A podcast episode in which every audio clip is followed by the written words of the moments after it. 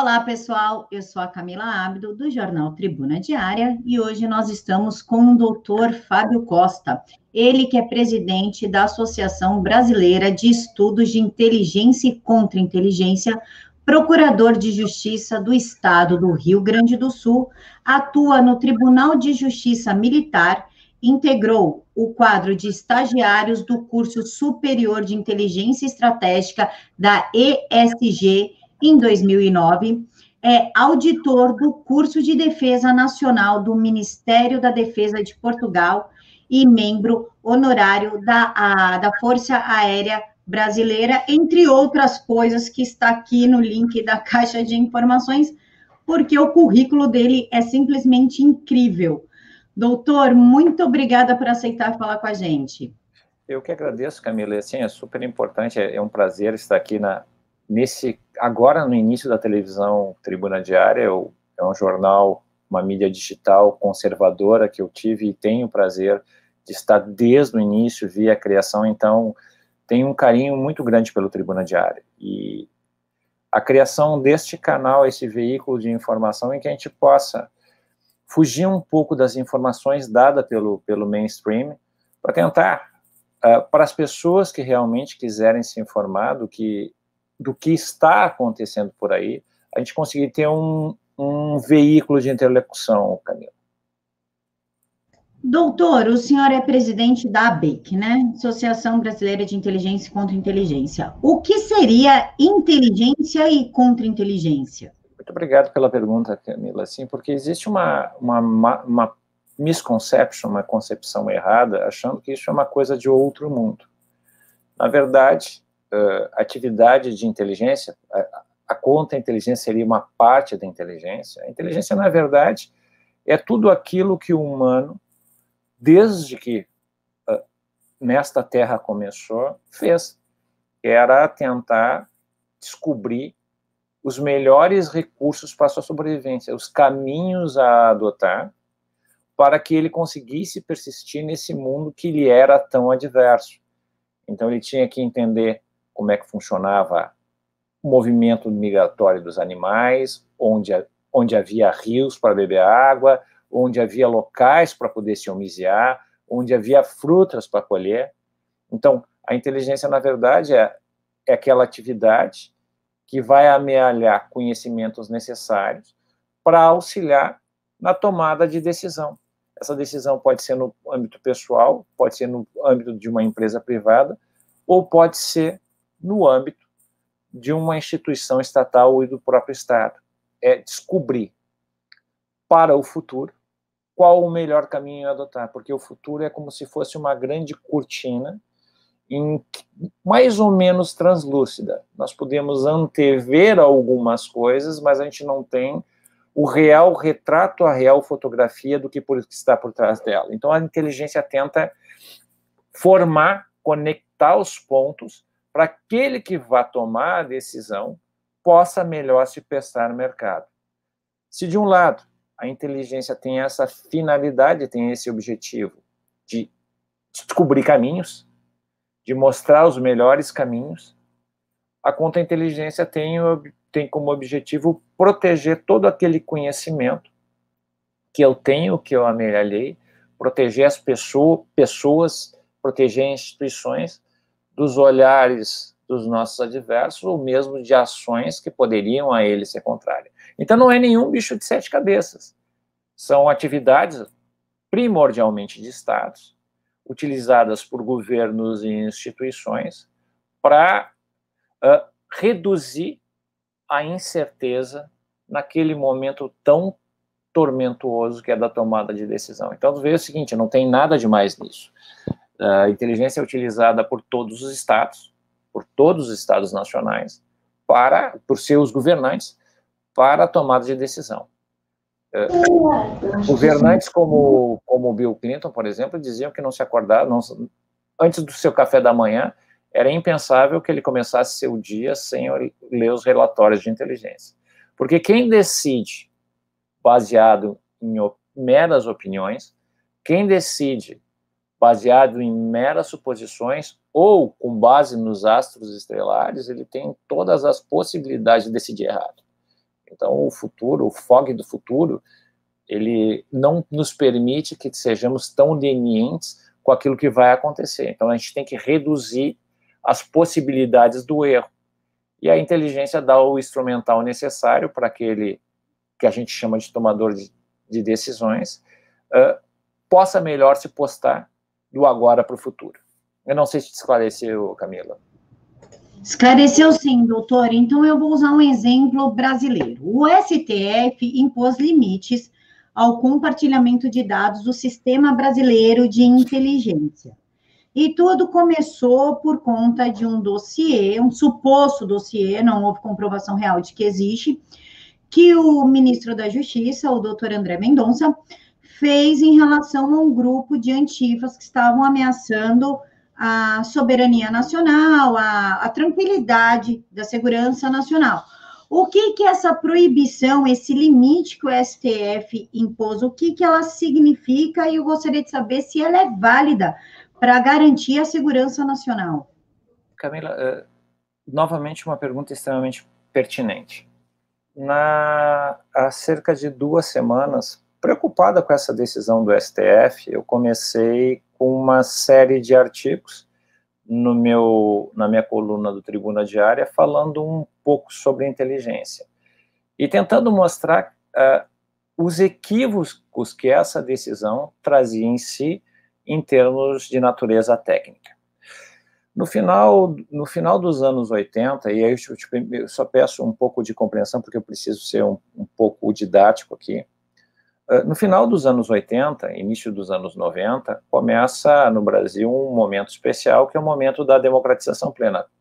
Nós temos, como todo mundo sabe, quem viveu aquele momento histórico e aqueles que estudaram história, sabe que nós vivemos em 88, o, o momento em que foi a Constituição chamada de cidadã, ela foi promulgada. A partir de 88 se inaugura uma fase de democracia, de democracia plena, de democratização plena, onde se torna mais ou menos como um palavrão proibir, onde se torna mais ou menos como uma contrariedade à lógica democrática ao exercício da autoridade.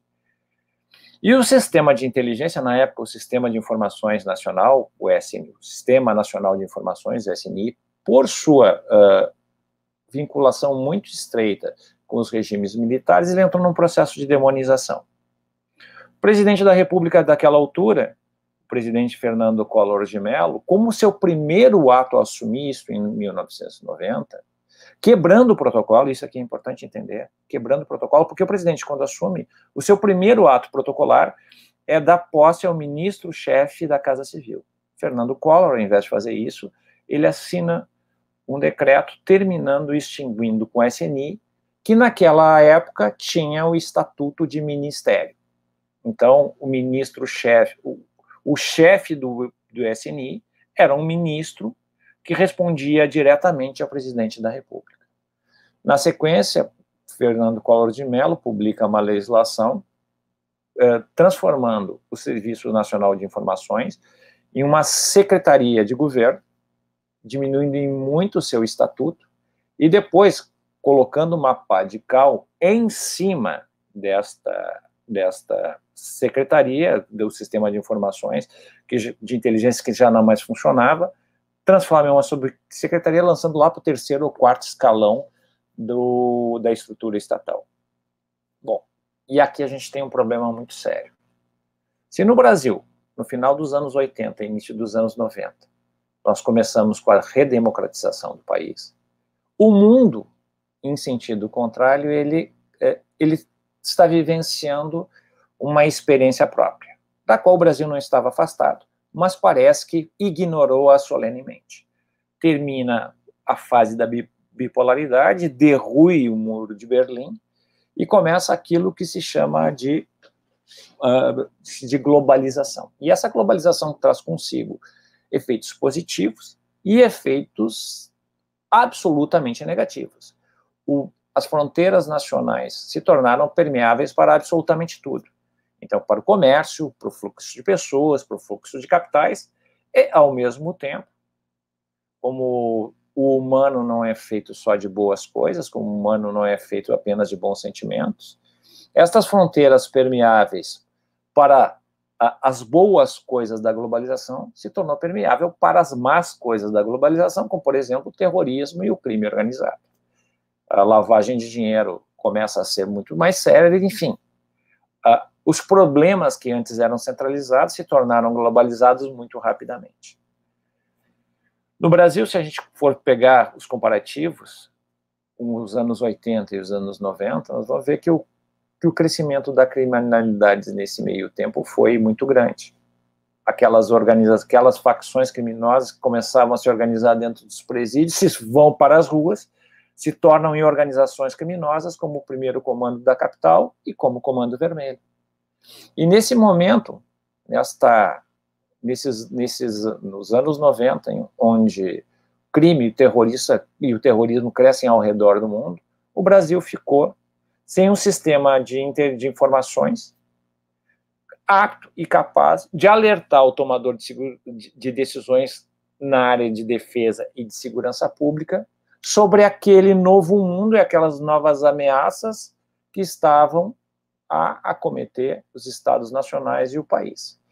Esta, esta, este problema só foi resolvido, este problema só foi uh, reconfigurado em 1999, quando o presidente Fernando Henrique Cardoso, no final do seu segundo mandato, ele cria o Sistema Brasileiro de Informações, eh, de Inteligência, o SISBIM, rompendo com todo o passado do ESNI, do Sistema de Informações, inclusive em termos semânticos, passando a utilizar o termo intelligence, a tradução literal do inglês intelligence, como inteligência, afastando-se inclusive do termo tradicional informações.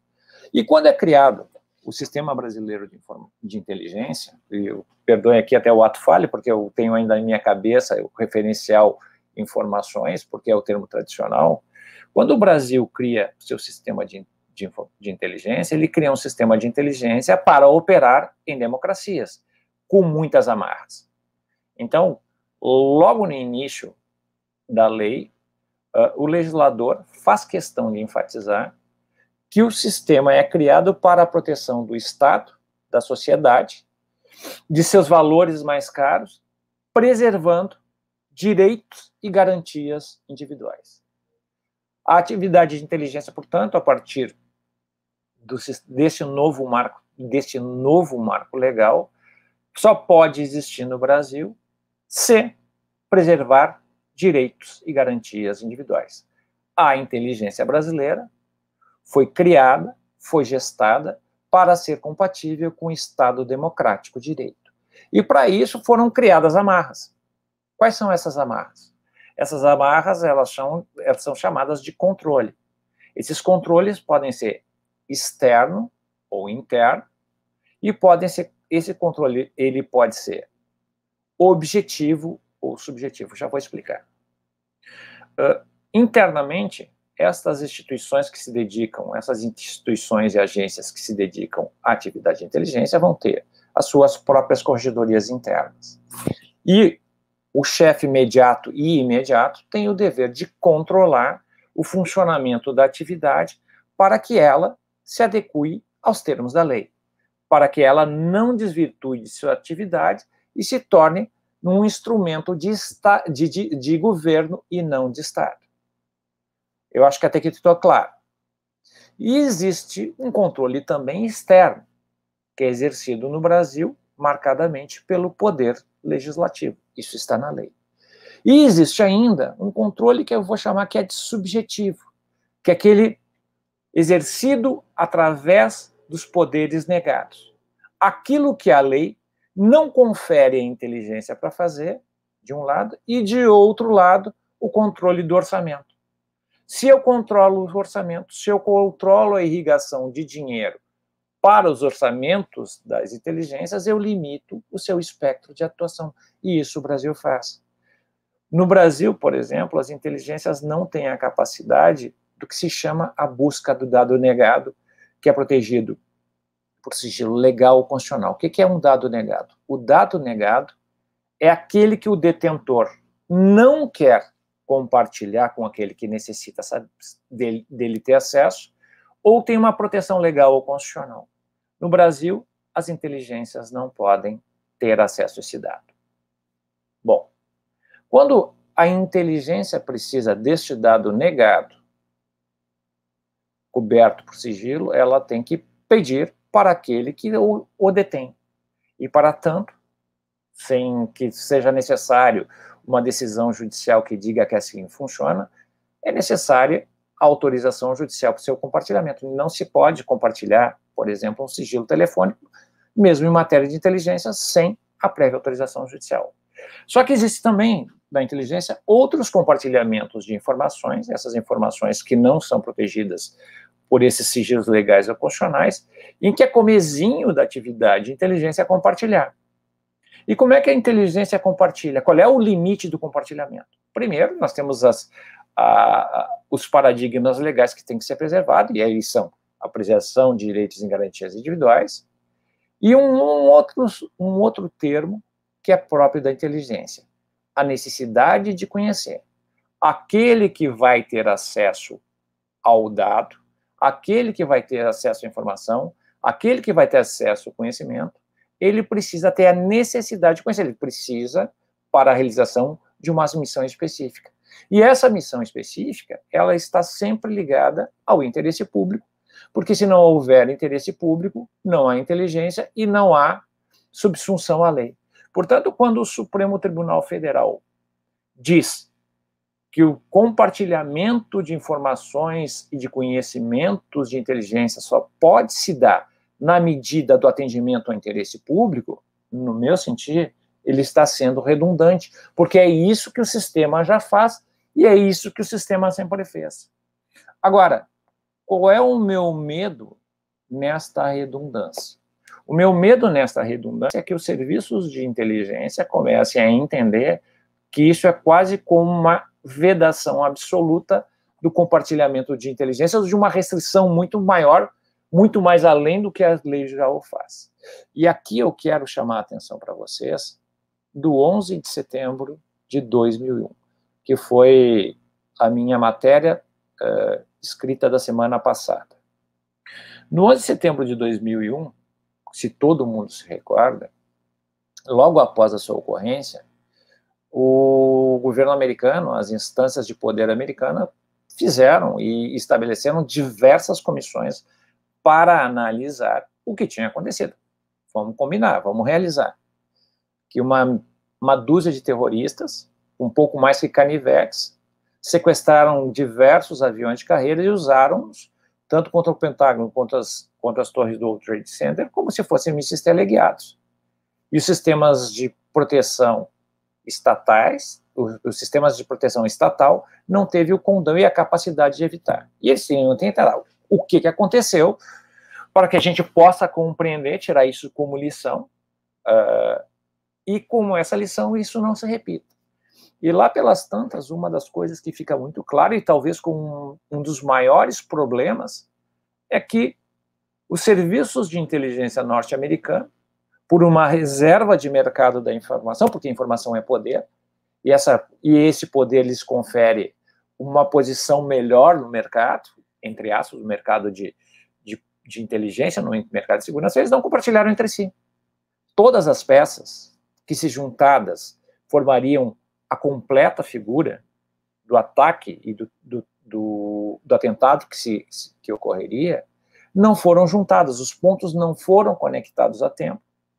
E isso importou no atentado de 11 de setembro, com mais de 3 mil mortes. Então, eu afirmo o seguinte: para as democracias, o maior problema não está nos serviços de inteligência compartilhar informações. O maior problema para a proteção da sociedade, para a proteção do Estado e para a proteção das democracias é que os serviços de inteligência não partilhem as informações que eles têm. Aí você vai me perguntar, mas Fábio, e se os serviços de informações, se os serviços de inteligência utilizarem essas informações para fins espúrios? Olha, isso pode acontecer, porque é do humano cometer crimes, mas isso é crime. E em sendo crime, a punição. E mais, hoje com sistemas informacionais e da maneira como a qual as informações são compartilhadas, tudo deixa rastro. Existe a possibilidade de saber, através de um relatório de inteligência, quem mandou para quem, quando e por que motivo. Então, este medo de que os serviços de inteligência se tornem cães de guarda de possíveis ditaduras já deveria ter sido colocado no passado. O que nós estamos tentando fazer hoje é uma coisa que para mim parece muito complicada. Nós estamos tentando uh, que o Estado funcione, que o Estado confira a proteção às ameaças que se escondem no mundo globalizado, porém, com os olhos voltados para o retrovisor do passado de um serviço de informações que não, não existe mais. No Brasil, hoje, os serviços de inteligência estão adaptados para viver e conviver em democracias. Este medo, esse medo, ele não se justifica, porquanto toda a informação compartilhada ela deixa rastro, e se houver uma, um aviltamento deste compartilhamento, se houver um desvio de finalidade, ele pode ser facilmente detectável e mais, punido com rigor, inclusive com a perda de cargo e com punições de natureza administrativa e criminal. Então, sinceramente, Camila, eu tenho dificuldades para entender onde reside o verdadeiro dilema. Então, o dilema ele está muito mais no modelo mental que atribui à inteligência uma pecha de antidemocrática do que propriamente o que a inteligência é hoje em dia. Não sei se respondi a tua pergunta. Doutor, é, vamos pegar aqui um pouquinho de Hollywood.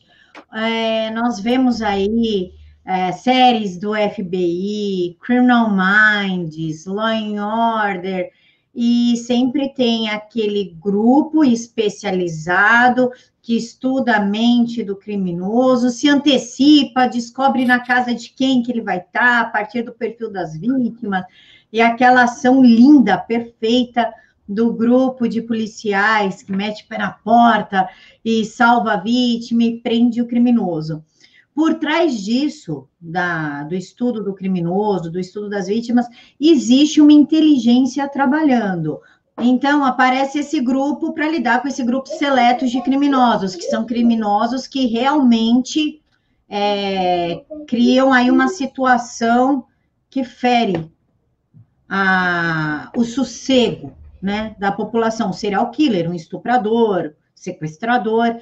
Existe um serviço de inteligência e contra-inteligência por trás dessas ações do FBI e afins? Eh, vamos lá. Em primeiro lugar, a gente tem que fazer alguns recortes. Primeiro recorte. Nós vamos ter, um, no plano maior, nós vamos ter uma inteligência de Estado, tá? cujo maior tomador de decisão, que é, que é a pessoa, peça central para onde as, as informações têm que ser destinadas é o presidente da República, porquanto ele é o, o tomador de decisões mais importante em todo o contexto. É ele que vai orientar no nível estratégico a ação de toda de todos os órgãos que a ele estão a, a ele estão vinculados. Mas a inteligência de Estado são, são vinculadas outras atividades também igualmente importantes. Então, nós vamos ter no Brasil ao lado do SISBIN, que é o Sistema Brasileiro de, de Inteligência, um subsistema que é um subsistema de inteligência de segurança pública. E dentro desse subsistema de inteligência de segurança pública, nós vamos ter um sub, uma inteligência policial. Esta inteligência policial, ela vai ter que lidar com os padrões e a expressão da criminalidade. Isso tem nos Estados Unidos, isso tem em qualquer polícia do mundo que é a capacidade de tentar compreender a mente, de tentar compreender a forma de expressão daqueles que poderão colocar em risco e em xeque a segurança da sociedade. Então, uh, todas as polícias do mundo que se organizam, elas têm um setor de inteligência, porque esse setor de inteligência ele vai permitir ver com antecedência do que o problema se trata nós vamos, se a gente for falar de serial killer, ou de criminosos de carreira, nós temos que entender que todos esses eles têm um comportamento repetitivo, que eles deixam rastros deixam as suas assinaturas no que fazem.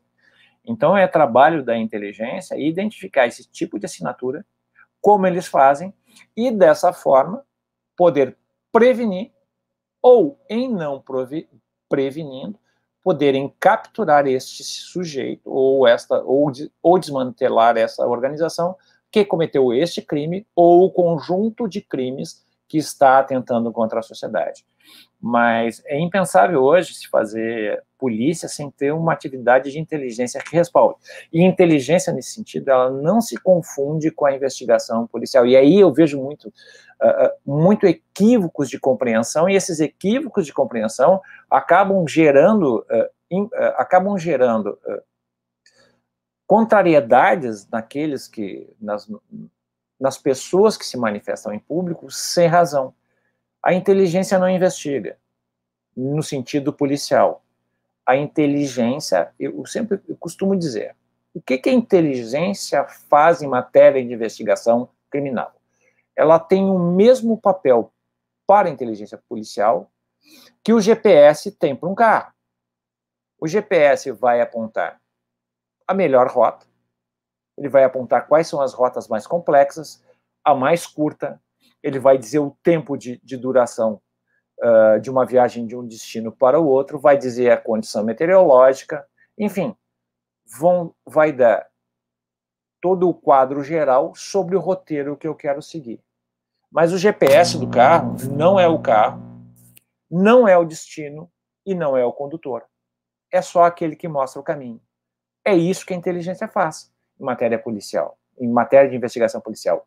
Ela só mostra o caminho ela não é o caminho, ela não é o destino e ela não investiga.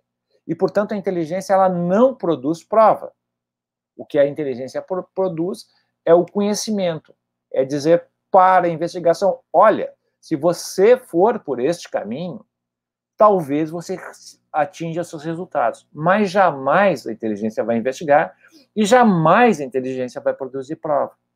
Agora, é impensável nos dias atuais, se ter qualquer tipo de eficiência policial sem uma atividade de inteligência que lhe dê respaldo.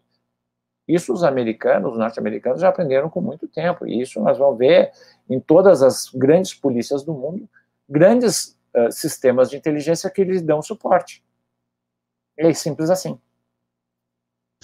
Doutor, de acordo com, com um slide que eu vou colocar aqui em tela, que esse slide é do senhor, os temas de defesa na atualidade é cyberdesafios, economia, novos atores estatais e não estatais, indústria de segurança e defesa, terrorismo, crime organizado, envelhecimento da população, migração, trabalho, epidemia, segurança alimentar, eficiência energética, mudanças climáticas, cyberdesafio e economia é, como é que a inteligência e contra-inteligência pode agir em casos de envelhecimento da população e migração, mudanças climáticas, eficiência energética? Por que, que abrange tanta coisa? O mundo, o mundo hoje, ele é um mundo muito mais complexo do que de 20 anos. O mundo hoje, ele é cheio de temas que necessitam a atenção muito especial de todo aquele que vai gerir a coisa pública.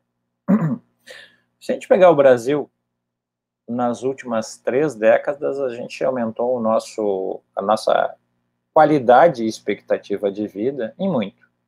Se quando eu nasci a expectativa de vida de um brasileiro médio era por volta de 50 anos, hoje nós estamos acima dos 75 anos, 72, 75 anos, e aumentando. Isso traz impactos. Em primeiro lugar, como a população aumentou e envelheceu, eu vou ter impacto na saúde, eu vou ter impacto na previdência, eu vou ter impacto no mundo do trabalho. Porque, além disso ter acontecido, neste meio tempo também acontece uma revolução tecnológica que muda o mundo pelo avesso. Vocês pensam o seguinte, que até o século XIX, metade do século XX, toda a tecnologia, é, ela produzia uma destruição, porém uma destruição criativa. Ela quebrava algum paradigma que seria substituído por outro. O mundo do trabalho se reorganizaria e teríamos outro, outros trabalhos que seriam uh, gestados a partir da tecnologia, desta nova tecnologia que destruiu outros postos de trabalho.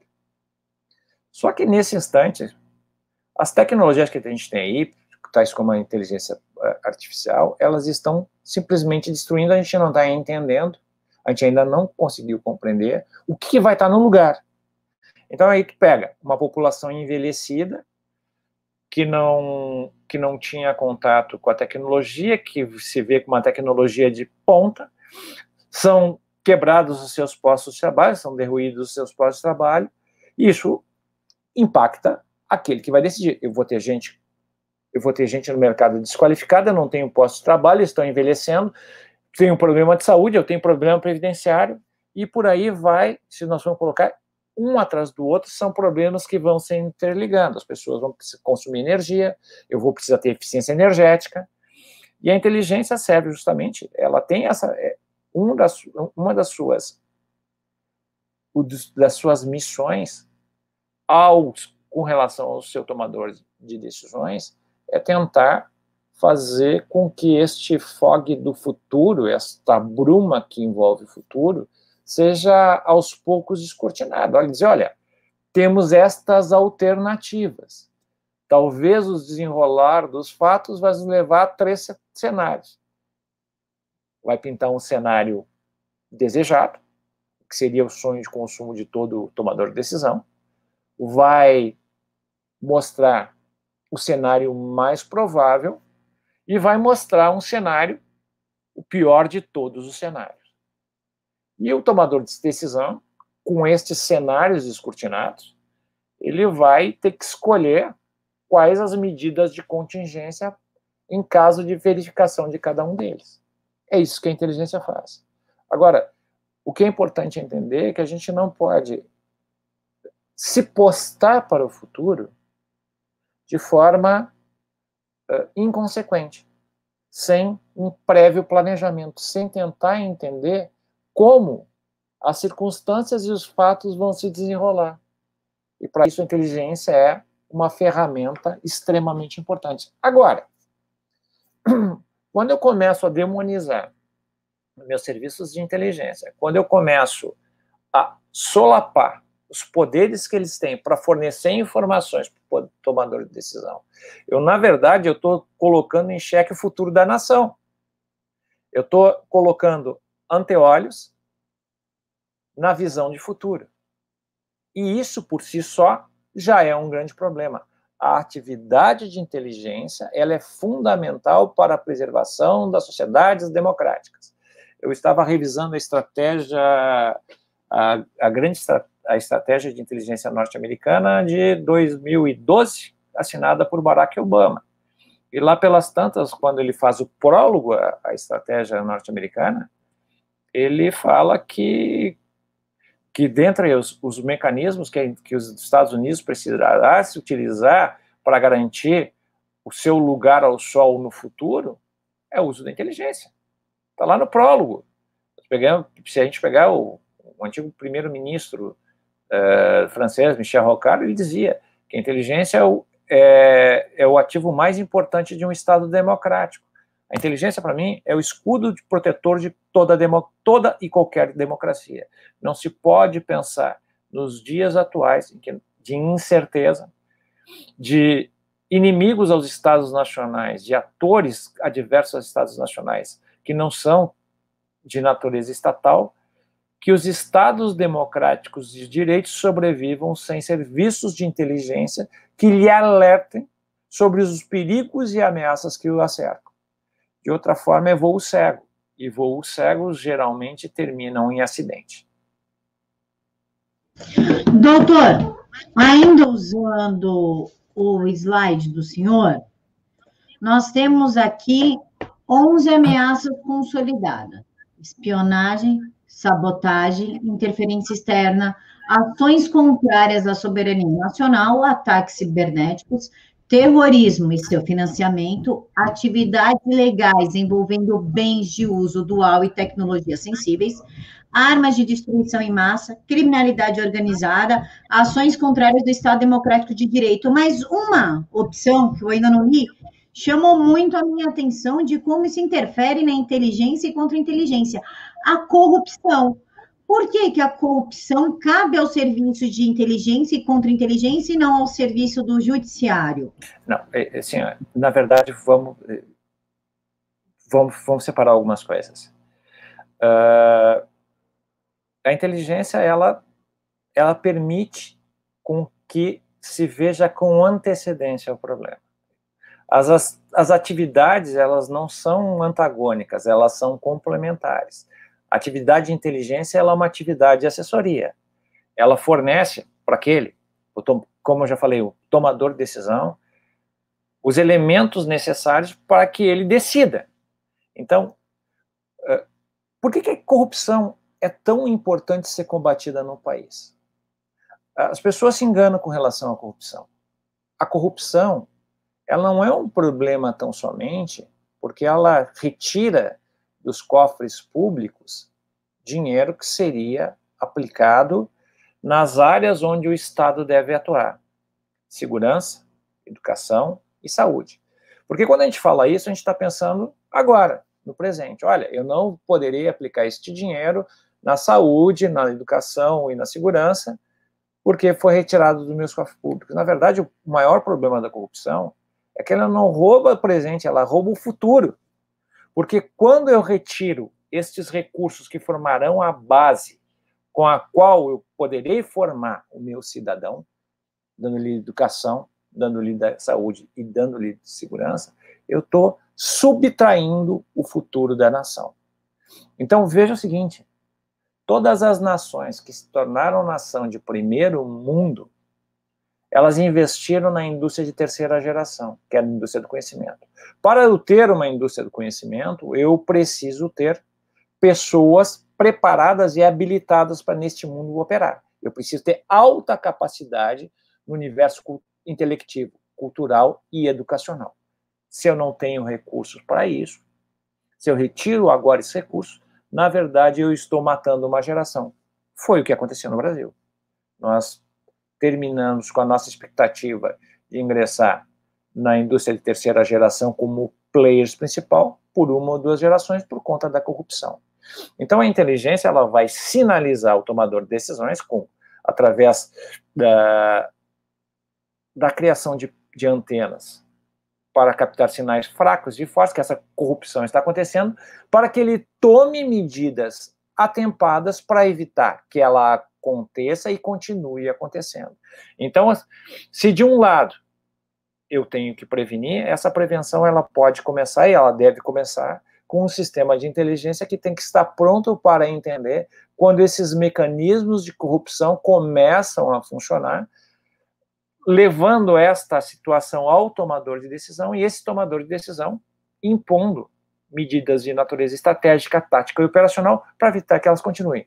Outra coisa é a punição desses que cometeram os atos de corrupção. Esta punição ela deve se dar dos mecanismos persecutórios, com a investigação policial, com a denúncia do Ministério Público e com a condenação judicial. Então, na verdade, uma atividade de inteligência e atividade de persecução, nesse ponto, vão encontrar um ponto de tangência e serão complementares uma à outra. Conseguiu entender, Camila? Porque é um raciocínio sutil. Doutor, é, agora usando um pouquinho o livro Desinformação do Pacepa. Qual que é a relação, se é que existe alguma, claro, conto com a explicação do senhor, entre a desinformação tratada no livro com inteligência e contra-inteligência? Elas se casam? Existe alguma relação lógica? Eu vou jogar uma desinformação aqui para poder atacar desse lado, e esse lado envolve ação da inteligência, por exemplo? Tá, vamos lá. Aqui é, também é uma coisa de natureza mais técnica. A inteligência e contra-inteligência, que seriam as faces de uma as faces contrárias de uma mesma moeda, elas têm como ponto de tangência as chamadas operações encobertas. Essas operações encobertas são o terrorismo, a sabotagem, a espionagem, a propaganda, a propaganda diversa e a desinformação. A desinformação é um trabalho, é, é, é utilizado operacionalmente por muitas inteligências para moldar comportamentos. Então, a desinformação faz parte do universo da inteligência. Se a gente pegar isso em termos macros, a gente vai ver inúmeras, inúmeras operações de desinformação no, na, na história da humanidade. Então, por exemplo, na Segunda Guerra Mundial, os Estados Unidos destacou o general Patton para ser um general de um exército que existia só no papel. Eles, é, os, os, norte, os norte-americanos queriam que as forças aliadas desembarcassem na Normandia no dia D, mas para que os, os alemães não concentrassem as suas tropas naquela região, impedindo ou dificultando o desembarque, eles criaram esse exército de papel e colocaram no, como se estivesse lotado na região de Pas-de-Calais, no norte da, no norte da, Ingl... no norte da França e na altura, na altura da, da Inglaterra. E para isso eles criaram emissões de rádio entre as frações desse exército que não existiam, cenógrafos de Hollywood foram contratados para fazer tanques e aviões de cenográficos.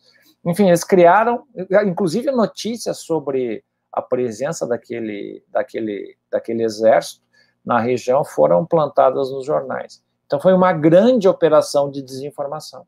E com isso eles moldaram a conduta dos nazistas, dos, da Alemanha, que acabou concentrando a maior parte do seu esforço militar de contenção do desembarque, que eles sabiam que mais cedo ou mais tarde aconteceriam, no norte uh, da França, o que, se não, se não facilitou, pelo menos não impediu que o dia D ocorresse com sucesso.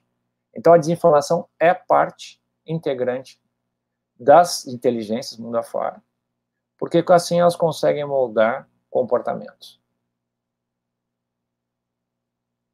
Oi? Doutor, nós estamos chegando ao fim do programa. O senhor gostaria de fazer as suas considerações finais e conversar um pouquinho com o público que nos assiste sobre o seu próximo quadro? Vai será todas as quintas-feiras o objetivo do quadro? Sim. Em primeiro lugar, só para complementar, as tal de fake news, elas não são nada novas. Fake news são uma forma de desinformação. E eu fico cada vez que eu vejo alguém falar de fake news, falando da fake news alheia, eu tenho a sensação que ele está produzindo fake news. Então é sempre bom ter cuidado, fazer checagem contra checagem do que é fake news e do que aquilo dizem, que dizem que é fake news. Uh, vou inaugurar a partir das, da outra semana o nosso quadro Fogo Cruzado, onde eu vou conversar a cada semana com alguma personalidade da área da defesa, da inteligência ou da segurança pública, tentando trazer para a audiência do, da TV Tribuna Diária um pouco de esclarecimento para essas áreas que, em regra, são tratadas como se fossem muito distantes da vida de todos nós, quando na verdade elas estão no nosso cotidiano. A defesa, a segurança e a inteligência, em dada medida, elas habitam o mundo onde a gente vive. E, portanto, é importante que a gente tenha conhecimento do que esse bicho de sete cabeças se trata, até para poder compreender o motivo do desenrolar de determinados acontecimentos que muitas vezes a gente não tem explicação. Então, eu, a partir de já, eu conto com a, com a presença de todos vocês para que o nosso quadro seja um sucesso e assim a gente consiga divulgar mais e mais esses assuntos que me são tão caros. Doutor, então, vamos lá. O, a, o quadro será toda quinta-feira, às 8 horas da manhã, com grandes nomes, incluindo do nosso querido e melhor autor do mundo, Roberto Mota. Será o primeiro. Já está convidado, já aceitou. Sobre guerra política. E o senhor será o âncora deste programa, correto? Correto. Eu vou estrear nesse universo de, de ancoragem. Não sei muito bem como funciona, mas a gente vai aprendendo nesse caminho. E, na verdade, o mais importante de, de, de um programa qualquer não é o apresentador, é quem fala. Então, eu vou ser só um facilitador da, da fala do nosso convidado para que ele chegue, chegue até você e compreenda um pouco desse nosso mundo complexo que a gente vive. Pessoal, esse é o Dr. Fábio Costa. O site dele está aqui na caixa de informações. Espero que vocês tenham gostado do programa. Eu sou a Camila Abdo e esse é o TV Tribuna Diária. Fiquem todos com Deus.